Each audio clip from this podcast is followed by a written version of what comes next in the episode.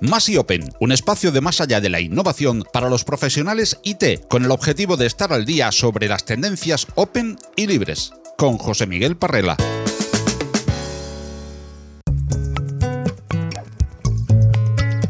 Nuestra sociedad funciona en gran parte gracias a los sistemas distribuidos. Y el open source juega un rol muy importante en ellos. ¿A qué nos referimos? ¿Por qué los necesitamos? ¿Y a dónde van los sistemas distribuidos? Los defino de forma simplificada, pero con muchísimo respeto a uno de los campos de investigación más prolíficos en la industria tecnológica, no solo de hoy en día, sino por décadas. Hay mucha terminología y precisión académica, alguna de la cual nos referiremos hoy. Pero para simplificar, cuando hablamos de sistemas distribuidos, nos estamos refiriendo a sistemas de cómputo, ordenadores, pero ordenadores que no están acotados a un contenedor físico en particular. Son ordenadores cuyos componentes están conectados de una forma u otra en red, pero un momento, los ordenadores se conectan en redes desde finales de los años 50. Es cierto, pero no siempre como un sistema con objetivo único y trabajando como un solo gran ordenador. Los sistemas distribuidos son necesarios porque la capacidad de cómputo del ordenador más poderoso en el mercado resulta limitada para lo que necesitamos los usuarios. Y esto ha sido así por décadas a pesar de la ley de Moore. Es un problema clásico en el sector académico de investigación, donde quizás se habla o se hablaba más de computación concurrente o paralela que de sistemas distribuidos. Las cantidades de datos y la complejidad algorítmica de esas aplicaciones empujaron a una carrera por construir supercomputadores a finales de los años 60 y 70, si bien no todos hechos a la medida, al menos casi todos programados a la medida por especialistas del sector académico. Y aunque tal como existieron redes de ordenadores por dos décadas antes de que se masificaran los supercomputadores, y a su vez Linux tuvo que esperar dos décadas más, la realidad es que para la entrada del siglo XXI Linux era ya el sistema operativo que más crecía en cuanto a potencia de cómputo en esta categoría. Hoy en día, todos los supercomputadores de la lista de las top 500 corren Linux. En esa primera década del siglo, algunas de esas tecnologías dieron el salto al mundo empresarial, permitiendo así la creación de clústeres de alta disponibilidad, sobre todo para servicios de red, aplicaciones web o correo. Red Hat y SUSE innovaron en este espacio y sobre todo se benefició la práctica del Configuration Management. Dieron el salto técnicas y tecnologías como Beowulf o CF Engine a Global File System o Chef. Pero en el data center corporativo había muchas variables que el CEO y el equipo de TI podían controlar, baja latencia, colocación física. En general asumíamos que los clústeres iban a compartir ciertas cosas, como por ejemplo el almacenamiento. En la búsqueda de agilidad y economía del cloud, la tendencia es a compartir casi nada. Eso le da movilidad a la aplicación y es más fácil colocarla donde sea más económico sin afectar el servicio. Con cloud computing, mucha de la tecnología que teníamos necesitaba cambiar.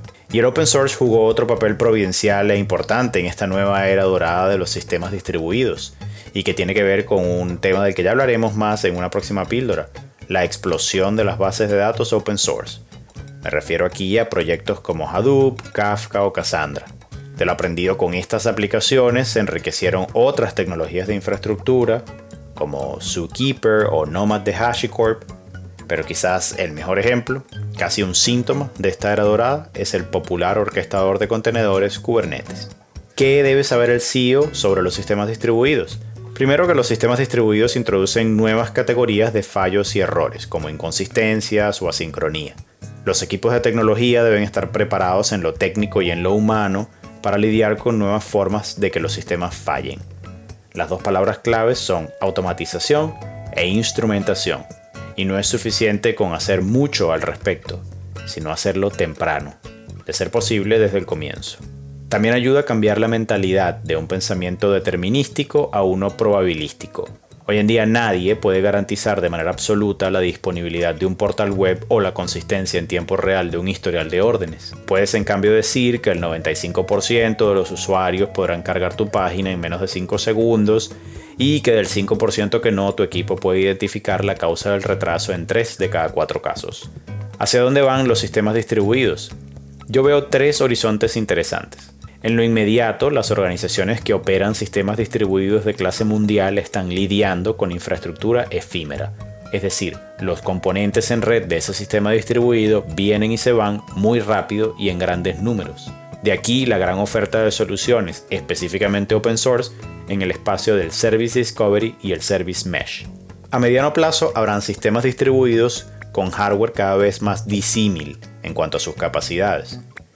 Aquí hay proyectos como Popcorn Linux que buscan repensar cómo los procesos se ejecutan en diferentes sistemas. Y a largo plazo, la computación cuántica.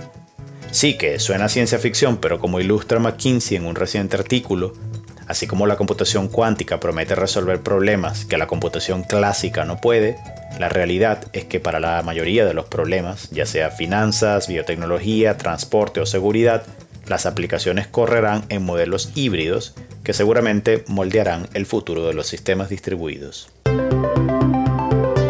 Más allá de la innovación es un proyecto divulgativo en formato podcast patrocinado por Open Expo. Suscríbete al podcast en Google Podcast, Apple Podcast, Evox, Spreaker, Spotify, audios de YouTube o visítanos, óyenos y suscríbete al feed en nuestra web más allá de la. Si te gustan los contenidos que te ofrecemos en Más allá de la innovación, comparte con todos nuestro podcast o apóyanos con tus likes y valoraciones, ayudándonos así a crecer y poder seguir trayendo cada semana más y mejores audios alrededor de la innovación tecnológica abierta.